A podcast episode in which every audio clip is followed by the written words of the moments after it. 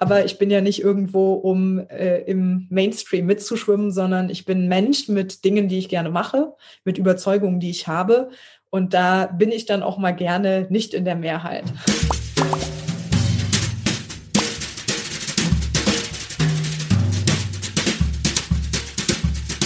Hallo ihr Lieben, mein Name ist Angela Di Giacomo. Ich bin die Initiatorin des Wundernova Frauensommer und Thinkfestes und äh, ich hoffe sehr, dass das im Juni diesen Jahres in Berlin wieder stattfinden kann und so tolle Frauen wie Verena Huberts, die heute mit mir im Gespräch ist, dabei sein können, live und in Farbe. Hallo Verena. Schön, Hallo, freue mich dabei zu sein. Ja, ich ähm, freue mich sehr, dass ich dich kennenlernen äh, durfte und zwar ähm, über Brigitte Zypris, die mich ja mitgenommen hat äh, letztes Jahr in dein Unternehmen Kitchen Stories. Äh, und da war ich ja recht begeistert und habe gedacht, mit dir muss ich unbedingt mal ein bisschen länger sprechen. Das haben wir dann ja auch getan, aber jetzt habe ich gedacht, ich muss auch mal so mit dir sprechen, dass äh, andere auch mehr von dir erfahren und deswegen freue ich mich sehr, dass das heute klappt. Ja, auf jeden Fall viele äh, verschiedene Anknüpfungspunkte schon gehabt. Wir haben ja auch ein Corona-konformes Lunch vereinbart in der Sonne noch. Das war, hatten wir noch Glück. Aber ja, freue mich auch heute hier in deinem tollen Format und bei der Initiative dabei sein zu dürfen. Ja, stimmt. Ähm, da haben wir uns noch in Berlin getroffen.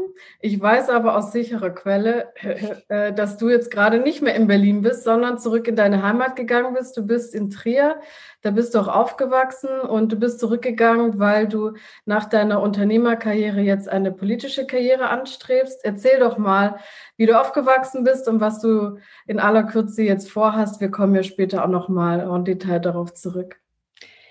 Ja, ich bin aufgewachsen in Trier und Konz, ein kleines Städtchen vor Trier, mit meinem Bruder und meinen Eltern in einem auch sozialdemokratischen Elternhaus, würde ich sagen. Nicht, dass meine Eltern politisch waren, aber von der DNA her ähm, hat es mich natürlich geprägt. Meine Mutter war Gemeindereferentin. Das heißt, ich habe äh, viele Jahre als Messdiener, aber auch auf Kirchenfesten zugetan und glaube da auch eher so diesen gesellschaftlichen Blick gelernt, dass es auch darum geht, sich um die Menschen zu kümmern, die es halt vielleicht gerade nicht so einfach haben im Leben.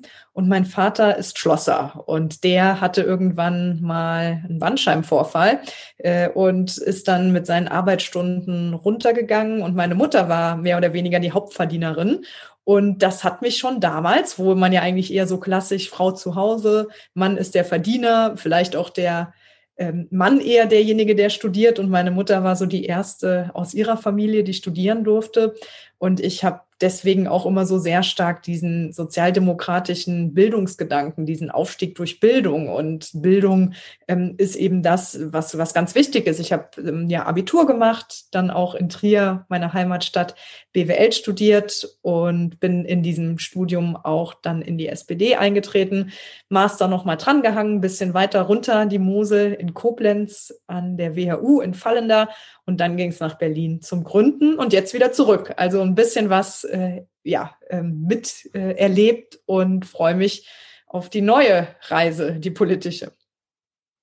Ja, ich finde es spannend, was du sagst. Also auch, dass du schon so jung ähm, wusstest, wo du politisch äh, hingehörst. Ähm, ich muss gestehen, ich finde es auch spannend, dass du noch immer dich da äh, politisch siehst, wo du dich als junger Mensch gesehen hast. Ähm, du bist ja immer noch jung das mal, by the way. Aber ich würde mal sagen, wenn ich mal so überblicken würde, wo ich so mit 17, 18 stand und jetzt, ähm, weiß ich nicht, ob das immer noch dieselbe Partei wäre. Aber umso ähm, spannender finde ich das bei dir. Wie kam es dazu? Also du hast so ein bisschen angedeutet, ähm, wo du herkommst und wie du ähm, mit deinen Eltern aufgewachsen bist und was sie dir mitgegeben haben. Aber ähm, welche sozialdemokratischen Werte waren es denn, die dich so wirklich gefesselt haben, wo du sagst, das ist so Teil meiner eigenen Identität und Persönlichkeit ähm, und das ist so fest verankert, dass das ändert sich auch über die Jahre nicht und deswegen will ich mit diesen Werten auch ähm, in den Bundestagswahlkampf gehen und äh, mich aufstellen lassen. Ja, das ist tatsächlich äh, die, der Glauben und das Arbeiten an einer gerechten und solidarischen Gesellschaft. Also das war für mich wirklich ein Schlüsselerlebnis. Ich habe als äh, Studentin und Schülerin bei Burger King gejobbt. Und da gab es 6,13 Euro. Und äh, ich habe in der Zeit war der Bundestagswahlkampf 2009. Und der Frank-Walter Steinmeier, der war dann an der Porta Nigra und der hat gesagt, es gibt eigentlich fast überall in Europa einen Mindestlohn. Nur wir hier in Deutschland haben das nicht, weil alle immer sagen, oh Gott, die Wirtschaft, die bricht dann zusammen. Und Burger King hatte einmal den Lohn erhöht auf 6,17 Euro. Und das, das hat sich irgendwie so falsch angefühlt. Und auch mein Kollege Oleg an der Kasse neben mir, der da Frau und Kind irgendwo mit ernähren musste, der, das war halt einfach super hart. Und als dann aber die Bundestagswahl an Schwarz-Gelb ging und Merkel und Westerwelle erstmal die Singularinteressen, also die Mövenpick-Hotelier-Steuererleichterung auf die Beine gestellt haben, hat mich das halt einfach total genervt und aufgeregt. Und dann bin ich in die SPD eingetreten, wirklich wegen diesem Mindestlohn, den wir jetzt auch haben, der aber auch noch nicht hoch genug ist mit 9,50 Euro. Also da brauchen wir, glaube ich, auch mal 12 Euro plus.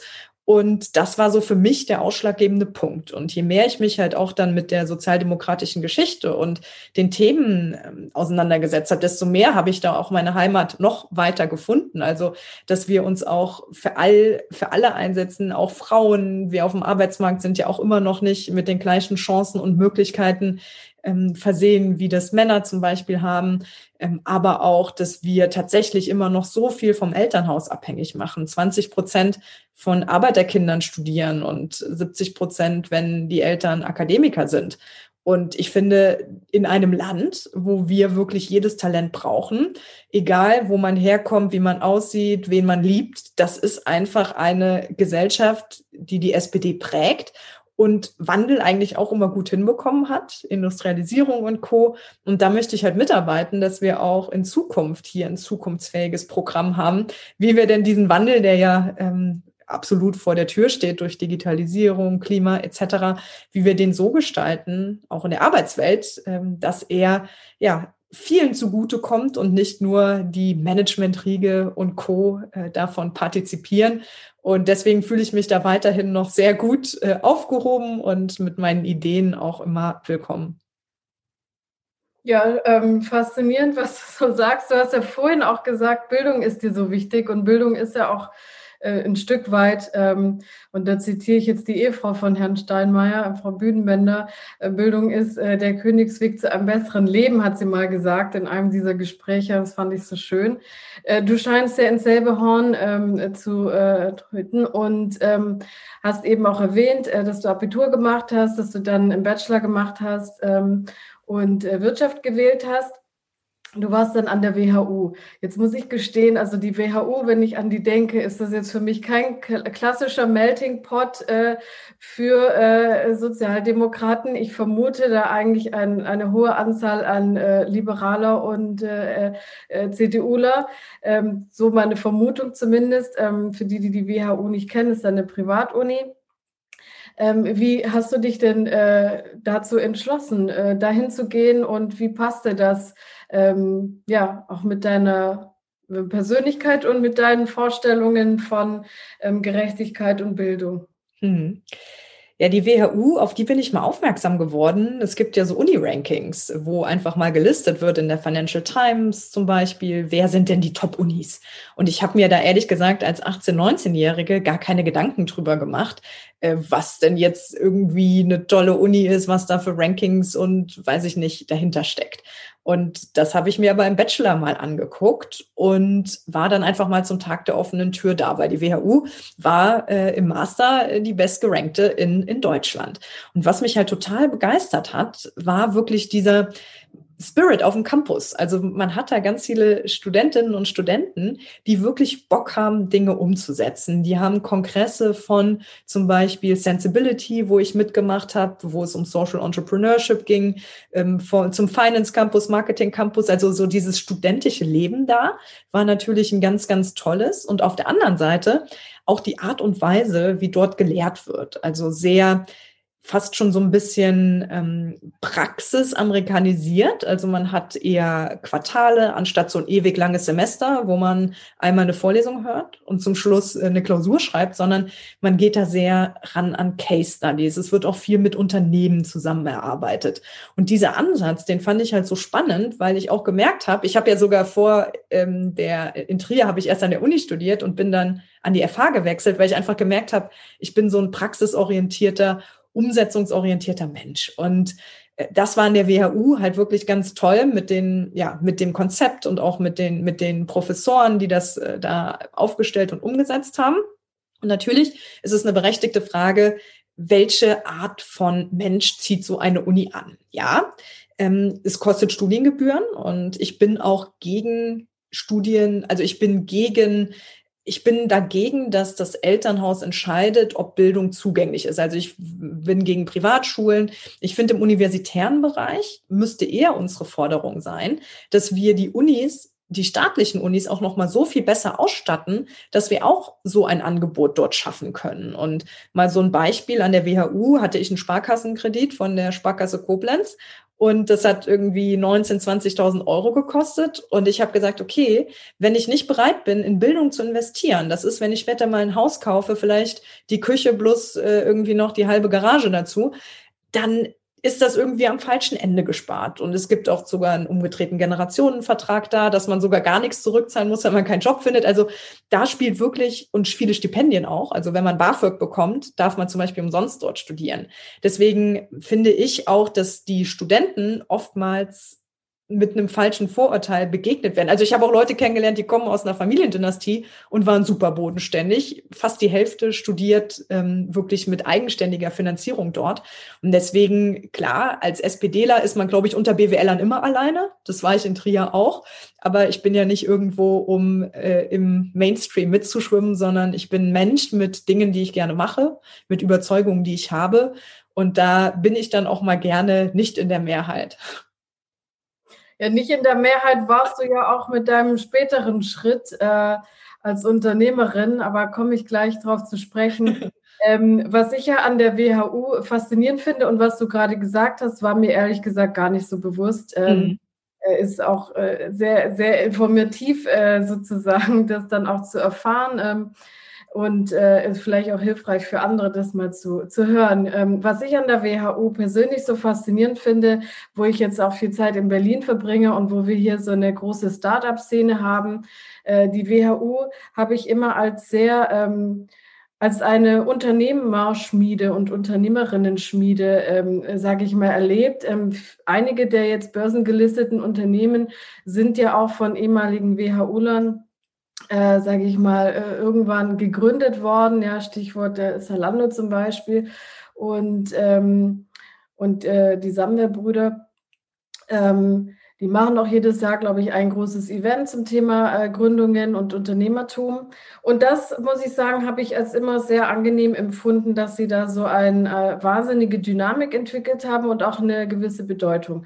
Aber ich will jetzt gar nicht weiter ähm, irgendwie für die WHU äh, werben, sondern was ich eigentlich sagen will, ist, ähm, Hast du da deine unternehmerische Seite kennengelernt oder war das schon immer in dir und die äh, Uni hat das dann hervorgebracht, denn du hast ja dann entschieden, dass du äh, gründest und in die Hauptstadt gehst und dich einer, äh, sage ich mal, sehr kleinen Anzahl an Menschen anschließt, nämlich den Gründerinnen in Deutschland. Ja, ja, ich glaube, das Unternehmerische, das Dinge umsetzen, das Machen, das war schon immer in mir, aber ich konnte das nicht verorten. Und deswegen bin ich der WHU auch wirklich sehr dankbar, denn bevor ich da war, wusste ich gar nicht, was das Wort Startup ist. Also man muss auch noch mal dazu sagen, ich habe 2011 dort angefangen zu studieren und da gab es auch noch keine Höhle der Löwen. Da wurde Zalando, glaube ich, gerade äh, mit dem ersten Schuhkarton und den ersten Schuhen irgendwie aufgebaut. Also das war natürlich auch noch eine sehr Prä-Gründungszeit, Startup-Hype-Zeit.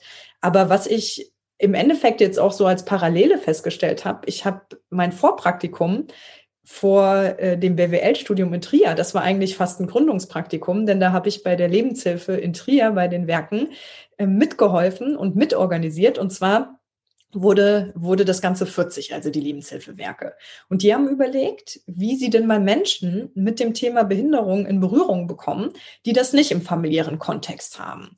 Und beim Sommerfest kommt eigentlich immer Oma, Onkel, Tante, äh, Opa und wir haben uns überlegt, mal was zu machen, dass auch mal andere Menschen kommen. Und dann wurde ein Guinness-Weltrekordversuch organisiert im größten gemeinsamen Trommelwirbel, weil Gildo Horn, der daherkommt, der hat damals die Gruppe geleitet, den haben wir dann ähm, überzeugt. Und ich durfte da mitmachen, weil es wurde jemand gesucht, der Englisch konnte, weil die Guinness-Regularien waren im Endeffekt auf Englisch. Das heißt, wir haben erstmal festgestellt, wir brauchen keine Plastikeimer, sondern Snare Drums. Dann sind wir auf die Musikmesse nach Frankfurt, haben die importiert. Ich habe mit der DPA äh, Pressebegleitung gemacht. Wir hatten nachher den Schlagzeuger der Söhne Mannheims und über 10.000 Leute aus Hamburg, Berlin, München, die mitgetrommelt haben. Ich habe die Sponsoren organisiert. Und das war eigentlich mit 18, 19, das war wie Gründen, das war wie mal machen. Und danach kam ich in die Konzerne, äh, Commerzbank, PwC, Vodafone.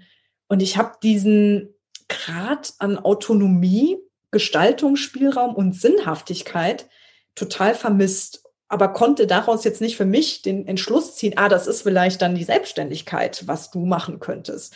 Und deswegen bin ich sehr froh, dass ich an der WHU auch meine Mitgründerin kennengelernt habe und auch, dass ich nochmal die Runde gedreht habe von der Uni zur FH, weil klar, in dem Moment denkt man sich, mau, ich habe jetzt ein Jahr verloren, aber ich glaube, das ist auch für mich so ein Erkenntnis mittlerweile, dass zumindest für mich alles irgendwie gerade sehr viel Sinn ergibt und äh, sich das irgendwie rückwärts ganz gut vernetzt, welche Schritte und welche Dinge so in meinem Leben passiert sind, wo man anfangs irgendwie so denkt, oh, hm, wo führt das denn jetzt hier hin? Und ähm, an der WHU habe ich sie halt kennengelernt und wir haben gerne gekocht und wir wollten aber mal eine App ins Leben rufen, mit der wir das beide gerne tun können, denn ich konnte nie gut kochen, war immer sehr schnell verloren auf Webseiten und habe mir Videos gewünscht, die Mengting immer geguckt hat. Und sie hat gesagt, ja gut, aber ich koche nicht auf YouTube.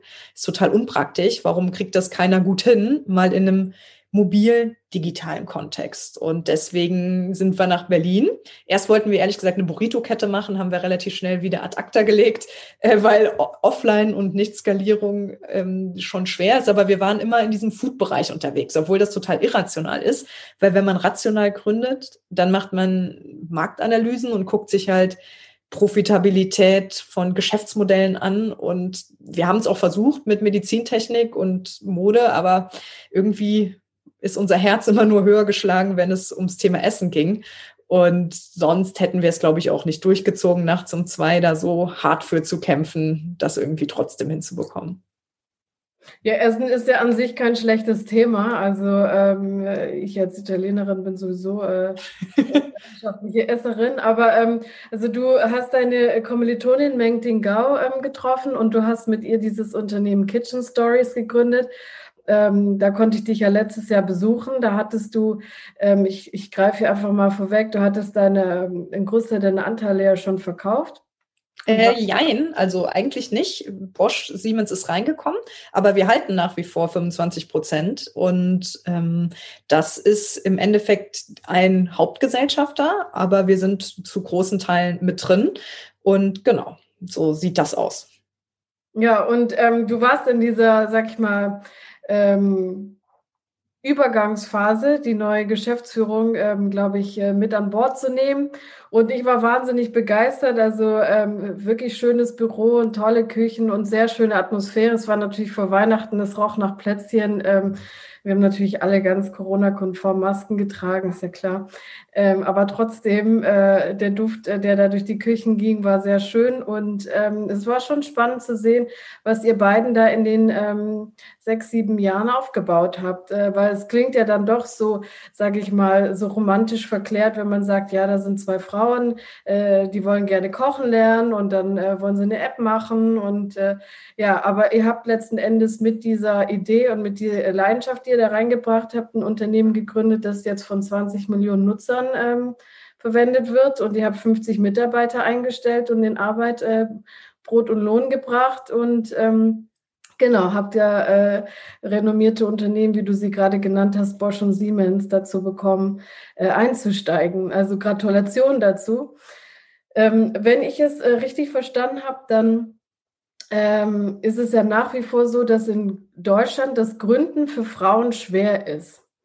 So ganz genau verstanden habe ich noch nicht, warum. Hast du eine Idee, wo du doch selbst gegründet hast und jetzt in die Politik willst, was eigentlich geschehen muss, damit noch mehr Frauen in Deutschland ein Unternehmen gründen? Ja, es ist in der Tat eine krasse Minderheit, leider noch. 11, 12, 13 Prozent, je nachdem, welche äh, Studie man da äh, aufschlägt wo eine weibliche Gründerin im Team ist. Und wenn man jetzt äh, nur weibliche Gründerinnen, also weibliche Gründerteams sich anschaut, ist es sogar noch weniger. Und meiner Meinung nach hat das Ganze drei Gründe. Auf der einen Seite brauchen wir Rollenvorbilder. Also wir brauchen auch die Gründerinnen, die in den Schulen sind, die im Fernsehen, in der, in der Presse und auch in der Szene Visibilität bekommen und ihre Geschichten teilen können, damit man das auch, ja, damit es einfach nicht immer nur mit einem männlichen Gründer assoziiert wird. Das zweite ist aber definitiv die Investmentseite. Es gibt ähm, auch Studien zu dem sogenannten Investment Bias, also dass die VC und die Angel-Szene, also die Business Angels, also wenn man wenige Unternehmerinnen hat, hat man entsprechend auch meistens wenige, die dann äh, privat als Business Angel aktiv sind. Und gerade in diesem Wagniskapitalbereich da sieht man halt schon einen Bias, dass halt Männer eher einen Blick haben auch für männliche Themen. Und deswegen ist das auch eine meiner Hauptforderungen, dass wir, ich glaube, nicht eine Quote im VC-Bereich brauchen, aber da definitiv auch mehr Diversität. Also man sieht es auch zum Beispiel in den Staaten. Black VCs zum Beispiel sehen auch ganz andere Opportunitäten als äh, die, die weißen Typen in New York. Und das, glaube ich, brauchen wir einfach diesen anderen Blick auf Dinge und auf Probleme und auf Problemlösungen. Und ich finde, dass wir als Staat da vorangehen müssen. Es gibt ja auch ganz viele staatliche Investoren, Vehikel, äh, ob das die IBB ist, ob das eine KfW Capital ist. Also da müssen wir paritätisch voran und das mal mindestens 50-50 besetzen, dass wir auch den Blick da mit, mit reinbekommen. Also wir haben ja jetzt auch eine Frauenquote in DAX-Konzernen und ich finde, da müssen wir auf der Investitionsseite definitiv auch nachziehen. Und das dritte ist ein Thema, was wir uns viel zu selten in Deutschland anschauen. Und das sind die Rahmenbedingungen für Gründerinnen, gerade wenn es um das Thema Familienplanung geht. Wenn man sich Selbstständigkeit anschaut, dann gibt es viele dieser Dinge wie Mutterschutz und Elternzeit gar nicht so richtig, weil die El das Elterngeld berechnet sich zum Beispiel auf Grundlage der Gewinne der letzten Jahre. So, jetzt fange ich gerade an zu gründen und die meisten Gründungen, die sind auch die ersten Jahre überhaupt nicht gewinnorientiert und haben gar keinen Gewinn, der, der ausgeschüttet wird, weil man erstmal reinvestiert und aufbaut und defizitär auch agiert. Das heißt, es ist eigentlich total veraltet, äh, dahin zu kommen und ähm, da irgendwie zu sagen, es gibt den Arbeitnehmer, da haben wir irgendwie ein tolles Konzept und der Arbeit, der Selbstständige, der muss irgendwie gucken, wo er bleibt. Und das kann so nicht sein. Und das zieht sich ja durch bis zu dieser Initiative Stay on Board, die ja gerade große Wellen schlägt, dass auch wenn denn dann mal ein Startup wie Westwing erfolgreich ist und die Gründerin ihr Mandat niederlegen muss, weil sie ein Kind bekommt, weil in einer AG als Vorstand man sonst weiter haftbar ist, dann zeigt auch das, wie ich sag mal, unfamiliär wir eigentlich Wirtschaft denken und wie schwer, wie schwer und wie viele Steine da in den Weg gelegt werden. Und da müssen wir absolut mal ran. Also wenn ich dich richtig verstanden habe, dann sagst du, also ähm, es muss nicht zwingend eine Quote geben für die einzelnen Fonds, die sich zusammensetzen und ihre Partner zusammensuchen. Aber du sagst, es wäre zumindest mal ein Anfang, wenn die äh, Finanzierungsgremien, die sich äh, sozusagen von Staatsgeldern äh, getragen werden, ähm, wenn zumindest die hälftig von Frauen und Männern äh, besetzt werden. Das ist also im Augenblick nicht so. IBB, KfW, Hightech, Fonds, wie sie alle heißen. Nee, absolut nicht, genau. Ich finde, als Staat sollen wir vorangehen. Wir müssen, wir können es gerne mal mit einer Selbstverpflichtung probieren in VCs. Ich sehe auch schon ganz viele Partnerinnen, die jetzt auch neu hinzukommen, was ja auch toll ist. Aber wir wissen ja meistens, wie es ist. Wenn man da nicht ein bisschen Druck ausübt, ändert sich meistens auch von alleine nichts. Ähm, von daher bin ich jetzt auch nicht dagegen, aber ich glaube, es ist nicht das erste Instrument. Wir sollten erstmal als Staat unsere Hausaufgaben machen und vorangehen und sagen, so, guck mal, wir sind da in Vorbildfunktion und bitte, liebe VCs, wir haben das Problem erkannt. Vielleicht muss man es auch nochmal quantifizieren, nochmal mit aktuellen Studienergebnissen hinterlegen. Aber dass da was passieren muss, ist, glaube ich, auch ganz klar. Und bestenfalls sind ja auch ehemalige Gründerinnen dann in VCs aktiv, weil man kann ja da dann auch wieder sehr stark das Mentoring übernehmen und unterstützen, ob im Board oder auch mit Ratschlägen. Das ist, glaube ich, ganz, ganz wichtig.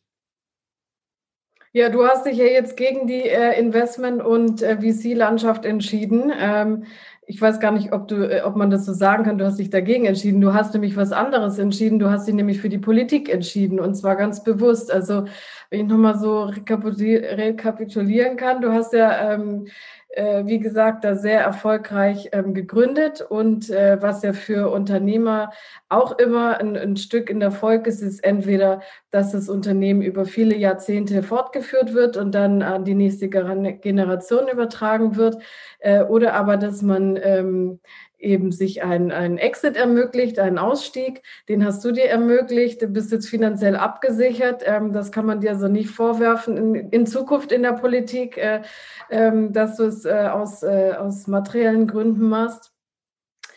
Aber ähm, wie man jetzt am Zenit ist, wo ich dich eigentlich sehe, zumindest für die äh, Berliner Gründerlandschaft und vielleicht auch die deutsche Gründerlandschaft, äh, wie kommt man dann dazu zu sagen, ich fange jetzt wieder bei Null an? Und äh, gehe zurück in die Heimat und fange jetzt wieder an, Plakate zu, äh, zu verteilen und äh, ja, und versuche eine komplett neue Karriere mit Anfang 30 zu starten. Wie fühlt sich das an? Ja, es fühlt sich irgendwie gerade sehr wie Gründen an, weil man alles wieder zum ersten Mal macht und lernt. Also natürlich habe ich auch vorher Plakate aufgehangen in Wahlkämpfen, aber jetzt geht's ja tatsächlich darum, meine Kandidatur zu planen, meine Wege, Schritte, ähm, Wahlkampfaktivitäten, Netzwerke und Co. Also das ist in der Tat, ich dachte erst so, wird der Januar dann irgendwie so voll langweilig, aber es sind direkt die 14, 16 Stunden Tage wieder geworden und die Wochenenden die mit Terminen voll sind, was super viel Spaß macht. Aber ich glaube, ein bisschen bremsen ist auch ganz gut ab und zu, damit, äh, damit es auch reicht bis zum 26. September und natürlich darüber hinaus äh, dann auch nach der Bundestagswahl. Ja, was hat dazu geführt? Also es gibt halt ein Thema, also ich mache mir Sorgen um unser Land. Ich mache mir Sorgen, dass wir die Zukunft viel zu pessimistisch angehen, dass auch leider keine Partei irgendwie gerade einen richtig guten Plan in der Schublade hat und sagt, so stelle ich mir mal hier das Leben in unserem Land vor in 10, 20 Jahren und welche großen Räder und Weichen müssen wir denn da stellen?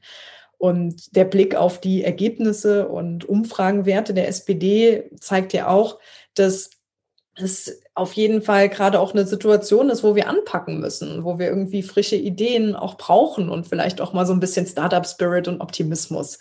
Und für mich war aber trotzdem auf der anderen Seite irgendwie immer klar, dass ich doch Kitchen Stories mache. Und ähm, als dann Trier, meine Heimat, einen Prozess gestartet hat, um ein Bundestagsmandat neu zu besetzen, was Katharina Barley innehatte, die ehemalige Justizministerin, Familienministerin, jetzt Vizepräsidentin des Europaparlaments, war das irgendwie so ein Auslöser in meinem Leben, wo ich dann zum ersten Mal so richtig drüber nachgedacht habe, Mensch, wo sehe ich mich eigentlich die nächsten zehn Jahre? Und ich finde, das macht man auch viel zu selten, sich mal zu reflektieren und zu gucken, bin ich eigentlich gerade auf dem richtigen Stuhl mit meinen Fähigkeiten und dem, was ich auch ja langfristig und mittelfristig irgendwie bewegen will. Und ich habe mit Mengting, meiner Mitgründerin, das war natürlich ein super emotionaler Prozess, weil das entscheidet man ja auch nicht mal eben. Ich sage immer, es ist irgendwie nicht so ein, ist ja nicht so ein so ein 9-to-5-Job, den man kündigt und irgendwie verlässt, sondern es ist ja irgendwie das, was man aufgebaut hat. Da hängt so viel Herzblut dran und das Team und die Kultur und nach sieben Jahren auch endlich mal irgendwie so ein Setup, wo man nicht mehr bis nachts um zwölf da, da sitzt. Also es war in der Tat, ähm, natürlich sprach da sehr wenig dagegen, jetzt zu so einem Zeitpunkt bei Kitchen Stories auszusteigen. Aber in diesem Coaching haben wir zusammen auch erarbeitet, dass auf der einen Seite natürlich mein Herz für diese politischen Themen brennt, ähm, auf der anderen Seite ich aber auch in so einer das, ich sage jetzt mal so skalierungs- und managementbasierten Phase und Rolle auch nicht unbedingt meine Stärken sehe. Also ich bin eher derjenige, der den Prozess umgeht, als ihn aufzubauen. Und ich finde, auch eine Firma in so einer Scale-up-Phase braucht jemand, wo man 120 Prozent hinter diese Anforderungen dann drei Haken machen kann.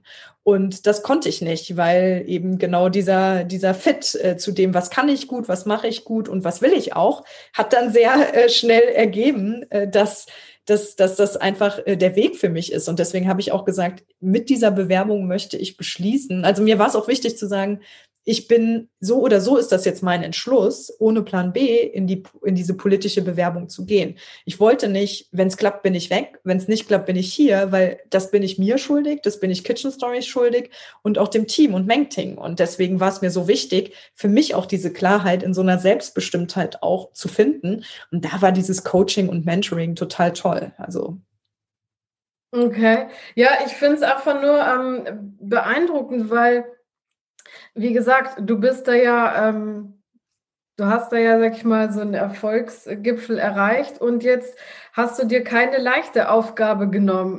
Du hättest ja auch dann sagen können, okay, das äh, Coaching und Mentoring hat ergeben, dass das Kapitel Kitchen Stories aus irgendwelchen Gründen äh, vorbei ist, äh, aber du hättest auch sagen können, ich schließe mich irgendeiner, äh, weiß ich nicht, äh, Gemeinschaft, NGO an oder einer gemeinnützigen Organisation und äh, weiß ich nicht äh, und äh, und gehe es leichter an ähm, die nächsten zehn Jahre meines Lebens. Aber stattdessen, um es mal so zu formulieren, wie ich das sehe, hast du dir eine relativ schwere Aufgabe gesucht. Ähm, äh, weil Direktmandat in Trier, was ich so lese, äh, gibt es schon lange nicht mehr, geht in der Regel an, äh, an die gegnerische Partei.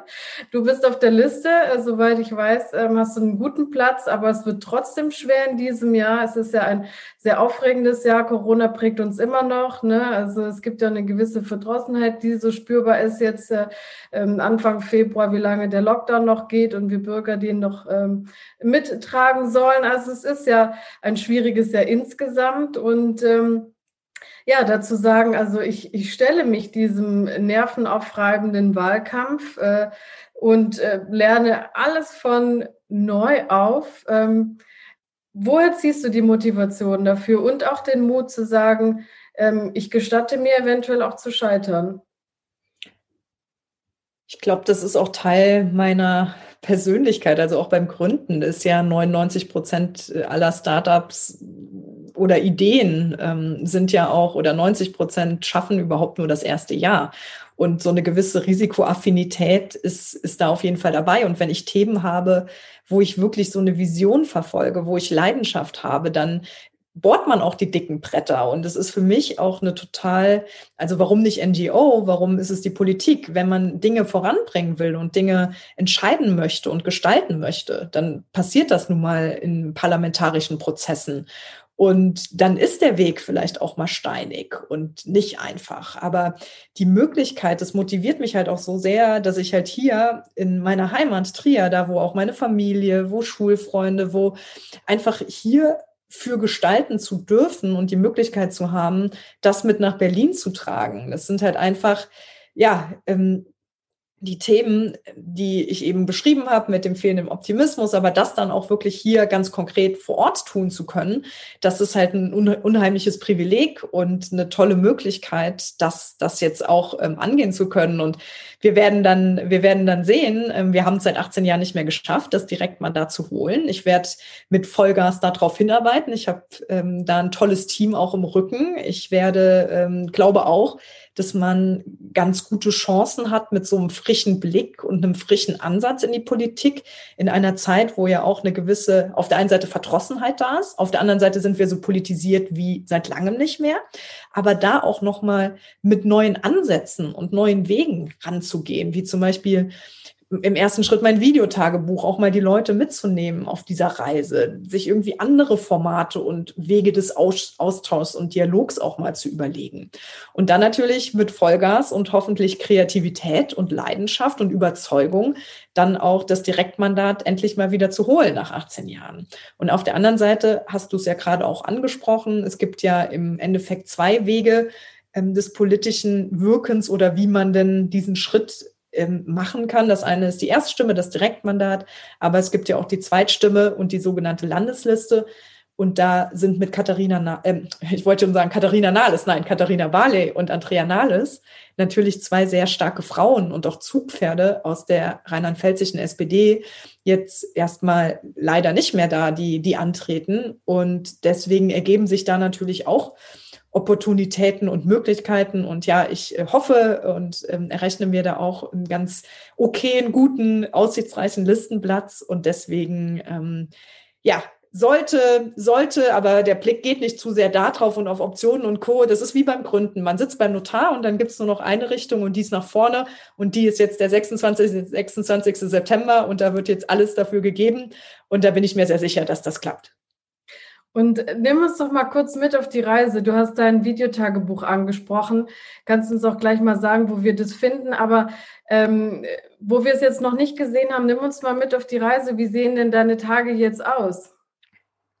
Ja, es ist im Endeffekt äh, gerade ja Landtagswahl in Rheinland-Pfalz am 14. März. Das heißt, die erste Phase habe ich auch für mich einfach mal Settle-in, Landtagswahl und Awareness aufbauen genannt, weil es geht ja jetzt erstmal nicht um mich und das ist ja vollkommen in Ordnung, sondern der Bundestagswahlkreis ist in drei Landtagswahlkreise aufgeteilt. Entsprechend unterstütze ich die drei Kandidierenden hier vor Ort. Da gehört auch Malu Dreyer hinzu, was natürlich toll ist, dass die Ministerpräsidentin in Trier ihren, ihren ähm, Sitz hat und äh, hier auch antritt für das Mandat in, mit dem B-Kandidaten Sven Teuber. Und wir haben in, in, in anderen ähm, Verbandsgemeinden eben auch noch Kandidaten und die unterstütze ich. Und von denen kann ich natürlich auch viel lernen. Also wie gehen die ihren Wahlkampf an?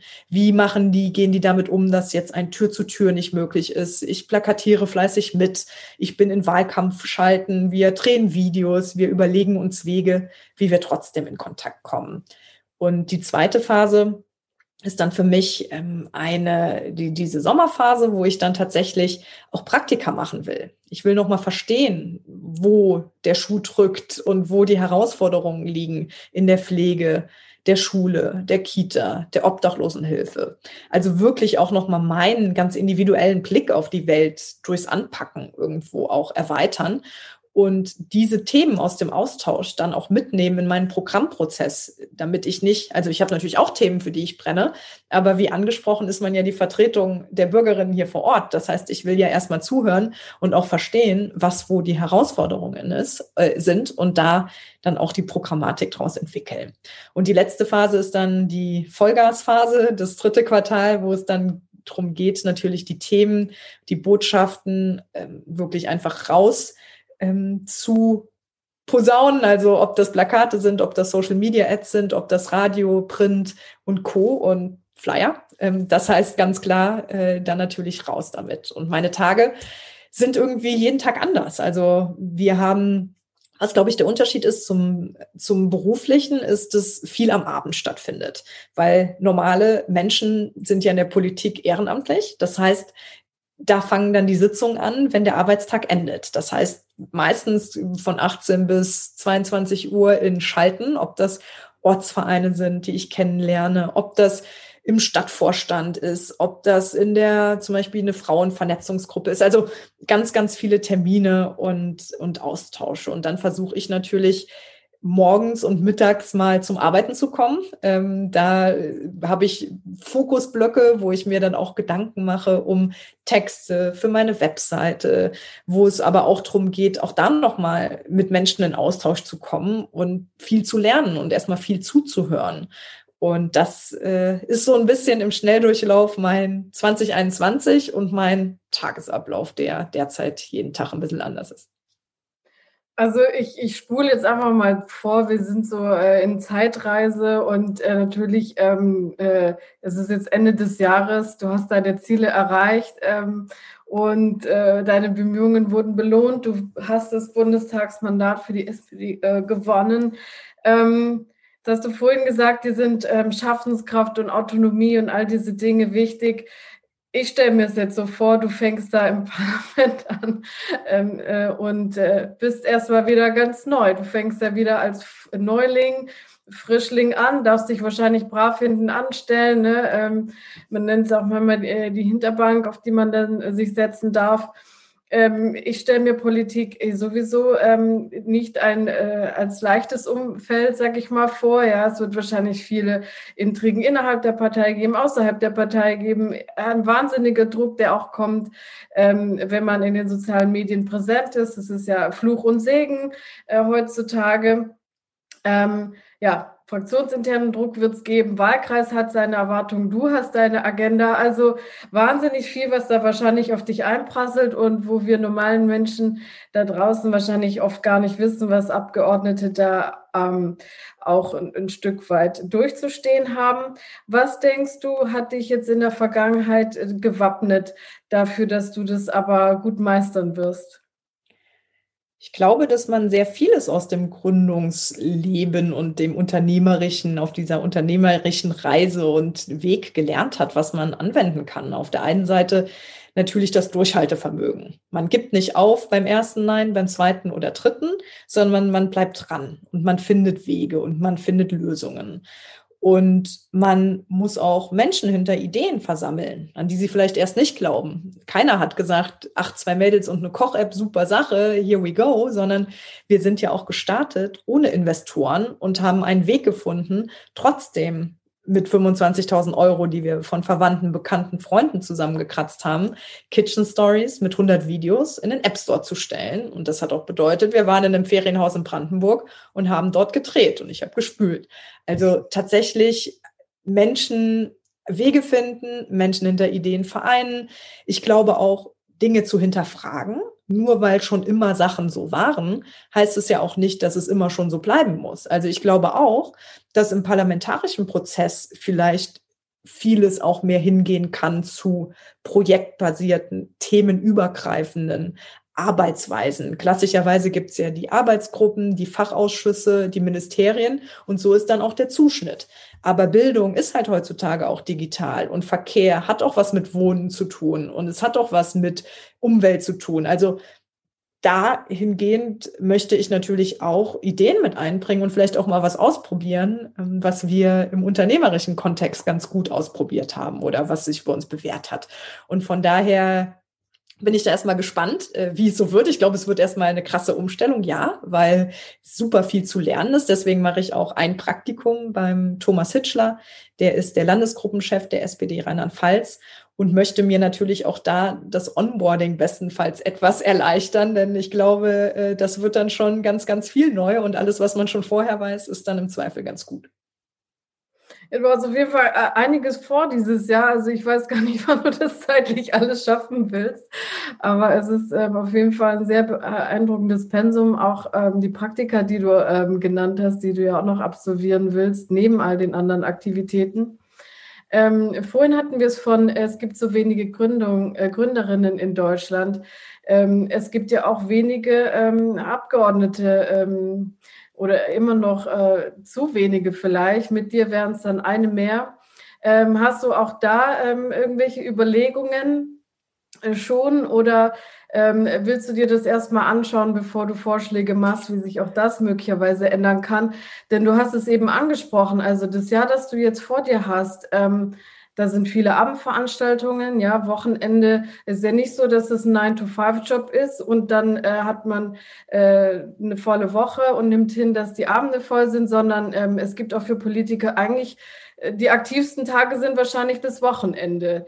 Und äh, da findet dann auch viel statt. Und, äh, und das wird ja dann in Berlin in Sitzungswochen vermutlich auch nicht anders sein und dann wieder äh, Wahlkreistätigkeiten. Also all diese Dinge, ähm, wie, wie denkst du, sind da die Rahmenbedingungen für Frauen? Ja, das ist in der Tat auch natürlich eine große Herausforderung. Ich habe auch äh, letztens so ein Buch gelesen, Alleiner kannst du gar nicht sein. Das hatte ich dir, glaube ich, auch empfohlen, wo es darum geht, um den, wie eigentlich das Leben eines oder einer Politikerin ist. Und da wird auch drauf eingegangen, dass es eigentlich für junge Familien echt alles andere als einfach ist. Es gibt keinen Stillraum im, im Bundestag. Es gibt auch eigentlich das Thema Eltern, äh, Elternzeit nicht so wahnsinnig äh, gut organisiert, also dass man dann sogar auch Strafen zahlt, wenn man nicht präsent sein kann, ähm, außerhalb jetzt der Entbindung, die vielleicht noch rausfällt. Also da ist der parlamentarische Prinz, äh, äh, der parlamentarische Betrieb glaube ich, auch sehr familienunfreundlich. Ich glaube aber, wir müssen noch mal eins unten drunter anfangen. Denn wenn man sich anschaut, wie viele Frauen und oder wie undivers eigentlich unser, unser Parlament ist, ist das ein großes Problem. Auf der einen Seite haben wir Berufsgruppen, die da überrepräsentiert sind, also total viele Lehrer, Juristen, Juristinnen und wahnsinnig wenige Nicht-AkademikerInnen. Das ist ja eigentlich auch schon ein Problem, ne? dass wir halt über die Gesundheit sprechen und wir haben vielleicht ein paar Pflegekräfte nur da. Klar kann man sich auch austauschen, aber ich finde diesen Blick auch total wichtig. Auch Menschen mit Migrationshintergrund, Migrationsgeschichte. Wir haben jetzt den ersten syrischen ähm, Geflüchteten, der, der sich auch bewirbt für die Grünen, für den Bundestag. Das finde ich unheimlich wichtig. Und natürlich, was du angesprochen hast, zu wenige Frauen. Und wir bei der SPD und auch bei den Grünen haben ja die paritätische Listenaufstellung. Das heißt, wenn wir Listen machen, dann sind die immer Frau, Mann oder Mann, Frau, also im Reißverschlussverfahren und abgewechselt. Das machen aber alle Parteien nicht. Das heißt zum Beispiel, die CDU versucht zwar ein paar mehr Frauen auf die Liste zu bekommen, aber die gewinnen halt eh die Direktmandate und also in vielen Fällen und das sind dann wiederum Männer, die aufgestellt werden. Und deswegen brauchen meiner Meinung nach Parteien, insbesondere die im etwas konservativeren Flügel, tatsächlich auch mal bestenfalls die Quote für ihre Liste, wird es aber nicht geben, leider, auch mit einer Angela Merkel nicht. Und aber auch, und das ist mein Appell auch an die SPD, dass wir uns auch nochmal so hinterfragen, sind eigentlich die Strukturen und die Art und Weise, wie Politik gemacht wird, auch immer optimal für Familien. Also dass man abends um 22 Uhr da noch sitzt und Co. Und ich glaube, da auch nochmal das Umfeld und die Netzwerke und ich glaube auch dieses viele Informelle, sich ganz genau anzuschauen und zu überlegen, wie man da auch junge Frauen zum Mitmachen an, äh, motivieren kann. Weil wenn ich in einem Ortsverein Mitglied werde und da sitzen alle anderen sind Ü60 und vielleicht sogar 90 Prozent männlich, dann muss ich schon irgendwie Bock haben, dass ich da noch weiter dabei bleibe. Und deswegen glaube ich, brauchen wir auch noch mal viele junge Menschen, die mitmachen wollen und auch noch mal überlegen, welche Formate und Mitmachangebote wir vielleicht zusätzlich machen können. Mhm. Also ich bin auf jeden Fall schon gespannt auf, ähm, auf deine Aktivitäten und die zu verfolgen, wenn es dann soweit ist, äh, ab September. Das Buch, das du angesprochen hast, ja, also es hat meine Achtung vor dem, was du vorhast, äh, auf jeden Fall immens gesteigert. Es hat jetzt meine Lust nicht äh, äh erhöht, äh, dasselbe zu versuchen wie du. Es ist schon ein enormes Maß, äh, sag ich mal, an... Ähm, an Leidenschaft für diesen Beruf erforderlich. Ähm, ich sehe das aber bei dir auf jeden Fall, strahlt durch in jedem Satz. Ähm, eine Frage möchte ich dir noch stellen, ähm, bevor ich dich dann äh, auch wieder äh, äh gehen lasse und dich wichtigen Dingen widmen lasse. Ähm, hast du einen Plan B? Mal angenommen, es ist Ende des Jahres und ähm, es hat nicht so geklappt, wie du gedacht hast. Und braucht es einen Plan B? Also ich habe keinen und ich glaube, der John Lennon hat es ja mal ganz gut zusammengefasst. Das Leben ist irgendwie das passiert, äh, ist das, was passiert, während man äh, fleißig Pläne schmiedet. Und ich bin, ja, ich brauche dann, glaube ich, einfach mal eine Pause. Ich glaube dann, wenn vielleicht Reisen wieder geht, wäre das ganz schön. Ich wollte den Jakobsweg eigentlich auch mal gehen. Ich glaube, das ist irgendwie eine coole Sache, mal ein bisschen durch Südamerika mit dem Rucksack. Also ich glaube, dann mache ich tatsächlich noch mal so ein bisschen Denkpause und überlege mir, was vielleicht dann als nächstes ansteht. Aber ich glaube, wenn man einen Weg hat und seiner Intuition folgt, dann ergeben sich Möglichkeiten und Dinge entlang des Weges. Und deswegen bin ich da jetzt relativ tiefenentspannt und wünschte mir, ich wäre es auch mit Mitte 20 schon mal gewesen, aber es ist ja auch schön, dass man im Leben auch weiter lernt und sich vielleicht auch weniger, also es ist ja auch eine schöne Situation, ehrlich gesagt, und eine sehr privilegierte, sich selbstbestimmt in so einem Moment, also viele Menschen müssen ja ihr Leben umkrempeln, wenn sie mit dem Rücken an der Wand stehen und wenn gerade irgendwie Job verloren oder Insolvenz und auch jetzt in Corona. Deswegen will ich das ja auch nicht verherrlichen, aber ich bin mir dessen sehr bewusst, dass das eine sehr schöne Situation ist. Und deswegen, glaube ich, nehme ich mir dann noch mal drei Monate und dann gucken wir mal, was 2022 ansteht. Aber you never know, vielleicht klopft irgendjemand eine Woche später an und ich bin total begeistert und denke, Ding meines Lebens, here we go. Aber erstmal Plan A. Super, super. Ähm, erstmal Plan A und ich fand auch dieses Zitat von Lennon sehr schön. Ähm, dein Videotagebuch, sag doch mal schnell, bevor ich mich verabschiede, wo finden wir das, wenn wir dir deine Arbeit weiter folgen wollen? Ja, das würde mich sehr freuen. Das Ganze heißt Verenas Woche und findet ihr auf Instagram und Facebook. Einfach Verena Huberts eingeben. Und jeden Freitag gibt's einen kleinen Einblick, so drei Minuten, vier, was so passiert ist, Begegnungen, Ideen, Gedanken, aber auch Behind the Scenes im Wahlkampf. Und würde mich sehr freuen, wenn ihr, ja, wenn ihr zuhört, reinschaut, auch Ideen habt, Bock habt auf einen Austausch und bin mal gespannt, was ich noch so die nächsten Wochen zu erzählen habe. Ja, sehr spannend. Also ähm, ich gucke es mir auf jeden Fall an und ich danke dir, dass du dir die Zeit genommen hast, ähm, uns mal einen Einblick zu geben, was du dieses Jahr alles Spannendes vor dir hast und dann toi, toi, toi. Danke dir auch für das spannende Gespräch und auch alles Gute. Bei dir steht ja auch ein bisschen was an die nächsten Wochen. Ja, bis bald, mach es gut. Bis dann, ciao.